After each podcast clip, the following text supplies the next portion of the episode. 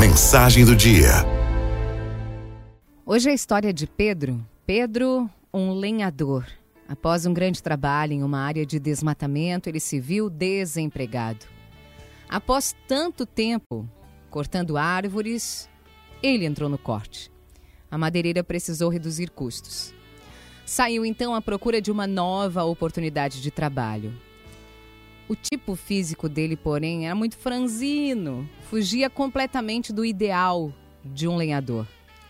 Além disso, o machado que ele carregava era desproporcional ao seu tamanho. Aqueles que conheciam Pedro, entretanto, julgavam-no um ótimo profissional. Em suas andanças, Pedro chegou em uma área reflorestada que estava começando a ser desmatada. Apresentou-se ao capataz da madeireira, dizendo-se ser um lenhador experiente. E ele o era.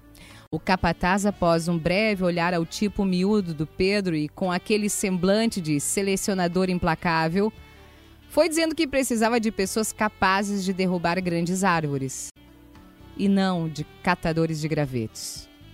Pedro, precisando muito do emprego, insistiu. Pediu que lhe fosse dada uma oportunidade para demonstrar que era capaz. Afinal, ele era um profissional experiente. Com relutância, o capataz resolveu levar Pedro à área de desmatamento. Sob os olhares dos demais lenhadores, Pedro se postou frente a uma árvore e, com o grito de Madeira!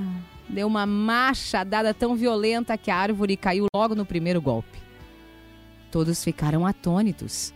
Como era possível tão grande habilidade? Que força descomunal era essa que conseguira derrubar aquela árvore grande numa só machadada? Logicamente, Pedro foi admitido na hora. O tempo foi passando e gradativamente Pedro foi reduzindo a quantidade de árvores que ele derrubava. O fato era incompreensível, uma vez que Pedro estava se esforçando cada vez mais. Um dia ele se nivelou aos demais. Dias depois encontrava-se entre os lenhadores que menos produziam. O capataz chamou Pedro e o questionou sobre o que estava acontecendo. Não sei, respondeu Pedro.